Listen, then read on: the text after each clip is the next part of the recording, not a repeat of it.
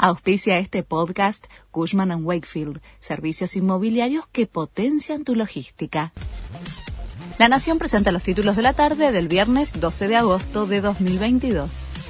Dura respuesta de Luciani a Cristina Kirchner. En la sexta jornada de alegatos en la causa movilidad, el fiscal contestó las recusaciones de la vicepresidenta que buscan sacarlo del juicio.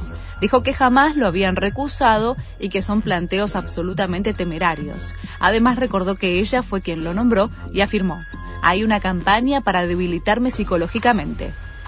En medio de un fuerte hermetismo, la mesa de enlace se reúne con Sergio Massa. Esta mañana se cambió la sede del encuentro, que finalmente se realiza en Escobar, después de la convocatoria que hizo el funcionario. Desde el Ministerio de Economía no quisieron adelantar el temario a tratar, pero indicaron que el ministro pondera a la actividad y le quiere dar relevancia. El gobierno volvió a postergar el anuncio sobre la segmentación tarifaria de luz y gas. La secretaria de Energía, Flavia Rollón, contó que el proyecto está siendo abordado por los equipos técnicos y que en principio será para el nivel de alto poder adquisitivo.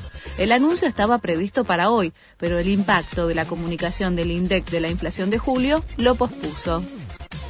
Apuñalaron en el cuello al escritor Salman Rushdie cuando iba a dar una conferencia en Nueva York. Irán lo había amenazado de muerte a fines de los 80, luego de la publicación de su cuarta novela, Los versos satánicos.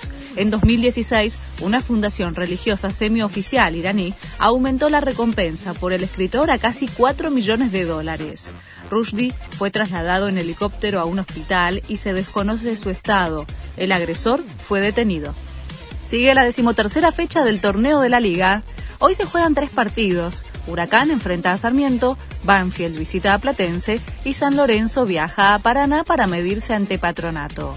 Mañana River recibe a Newell's y el domingo desde las ocho y media Racing espera a Boca en Avellaneda. Este fue el resumen de Noticias de la Nación.